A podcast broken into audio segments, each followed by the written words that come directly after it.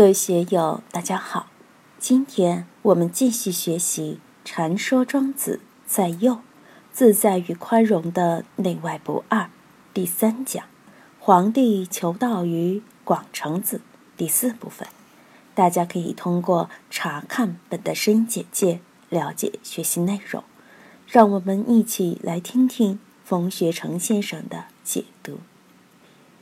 广成子继续说道。慎汝内，必汝外，多知为败。我谓汝虽于大明之上矣，至彼至阳之源也；谓汝入于尧明之门矣，至彼至阴之源也。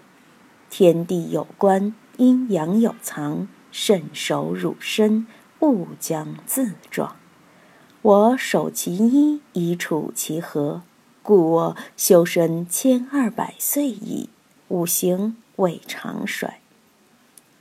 学佛的经常说内不放出，外不放入，精神之内的我们怎样把它料理好？外部环境又怎样料理好？内不要让它东蹦西蹦的，要让我们内心里的七情六欲、贪嗔这些东西能够安静下来，不要让它作乱。闭乳外，把眼、耳、鼻、舌关闭起来，拒绝接收外面的信息。多知为败也好，多智为败也好，对大道而言，知和智是没有用的。庄子在大宗师里说：“以其智之所知，以养其智之所不知。”《齐物论》里说：“知止其所不知，智矣。”知在道家学说里。特别是在庄子里，是经常挨批评，被批得体无完肤、无立足之地；在禅宗里，对这个知也是反反复复的批评，批得无处可逃。所以多知为败。有的人总想扩充知识、扩充见闻。作为知识来说，为学日益是应该多多益善；但作为修道来讲，这样你就完了。你知道的越多，反而是。多之为败。唐末以前，印刷业尚未发展，前人要抄本经，首先就要去请，请都未必给你。为什么呢？那是用竹简也麻烦，纸张又贵，皇帝下诏书才有绢书，用蚕丝做的，平常老百姓只有自己去抄经。东汉末年，蔡文姬的父亲蔡邕，在太学门前把《周易》《尚书》《鲁诗》。《仪礼》《公羊传》《论语》《春秋》刻在石碑上，各地的读书人都跑到洛阳去抄经，还是用竹片去抄啊？佛教传入中国之初，那时只要一本经，老师传给你的，哎呦，珍贵的很，终身奉行。现在大藏经遍天下，几千块就可以请一部大藏经回去供养。我们书院现在就有全套大藏经。还有《续藏经》和《四库全书》，但书多了就没人看了。如今还有多少人去看经？有多少人去看论？我把大藏经请回来，也没有哪位来翻。尽管是欢迎大家来阅藏，但哪个来看呢？多了就不珍贵了，没有时反而非常珍贵。所以多之为败。从现在来说也是这个样子的，多了就不好。少了，大家反而会认真去学。我谓汝虽于大明之上矣，至彼至阳之源也。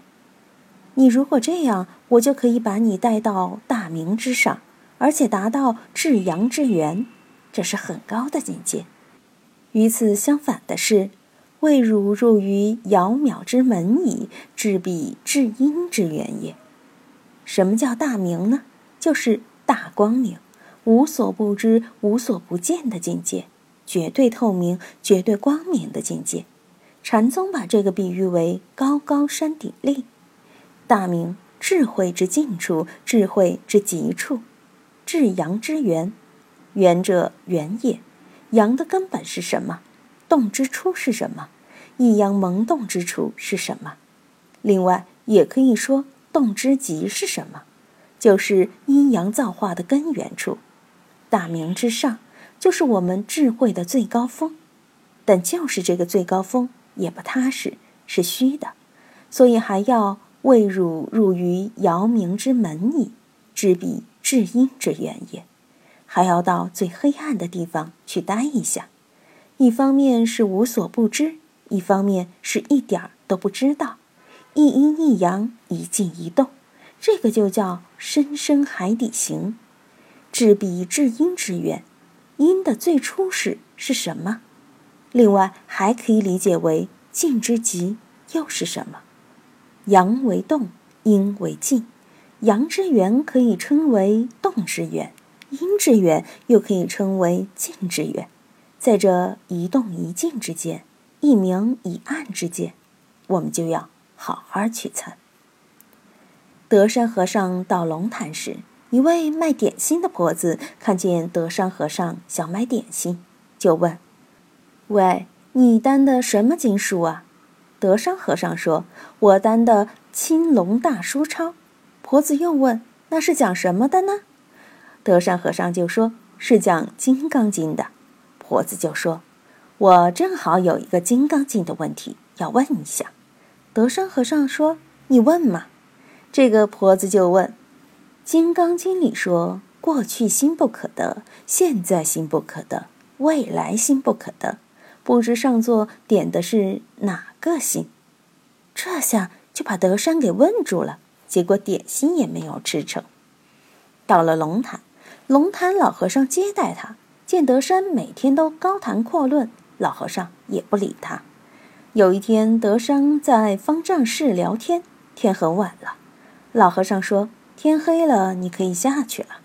于是德山就告辞起身向外走，刚跨出门，看到外面漆黑一片，转身对老和尚说：“老和尚，不行啊，外面黑，看不到路。”老和尚就说：“你点个蜡烛嘛。”老和尚拿了一个纸烛递过来，德山刚伸手要接，老和尚“噗”一下就把烛给吹灭了。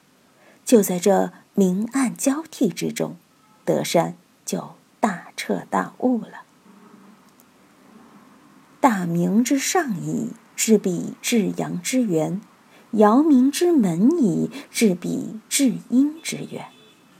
我们能不能在这明暗之中大彻大悟呢？广成子不仅是把皇帝带过去，也是把我们带过去了。因为我们也看了广成子与皇帝这段精彩的对话，看到了这么深玄的道法，得到了这么精妙的秘诀，对我们有什么启发呢？能不能够把我们的心性打开，或者把我们的种种知见放下呢？这就看个人了。天地有关，阴阳有藏，天地阴阳各司其职。你是管不了的，你能把自己的阴阳管好就对了。何况自己的阴阳也不需要你去管，他自己知道去动，自己知道去运行。不然为什么说道法自然呢？道法自然就不要你去管，因为天地有关，阴阳有藏，哪个需要你去管呢？慎守汝身，勿将自撞。你就把自己管好点。慎守汝身是什么意思呢？怎么守呢？就是目无所见，耳无所闻，心无所知，这就叫守身。你做不到这个，就是不守身。勿将自壮，自壮。小娃娃是自己长大的，不是他妈妈给他带大的，并不是说他的母亲说一声“你给我长，给我长漂亮点儿，长高点儿”就可以实现的。不管你怎样说，还是他自己长，你只能管他吃饭穿衣，拔苗助长是不行的。所以是勿将自壮。平常我们的精神也好，形体也好，道法也好，都是自壮。所以有一位老先生曾对我说：“你学到这个地方了，不能去火上浇油，头上安头，你不要管。”等它自己去慢慢长，慢慢长，但已经在那里了。但自己要发的黄芽要起来，还要等它自己开花结果。即使你开悟了，也不要去管，管了就是头上安头，因为物将自壮啊。有那么丰富的知识，那么丰富的经历，这一切在你的心地里会是什么样的状态呢？说实话，谁也弄不清楚。这些知识、经历会在自己的心地里自壮，他们会自然交通组合，在你的灵魂深处默默的运作，但你还不知道它的存在。所以，我们吃的东西在身体里怎么变化，我们做不了主。它会自化自壮的，所吸收的知识经验在心里会怎么变化？我们同样做不了主，它也会自画自状。学到的人要知道，这可是姚明之门啊！今天就读到这里，欢迎大家在评论中分享所思所得。我是万万，我在成都龙江书院为您读书。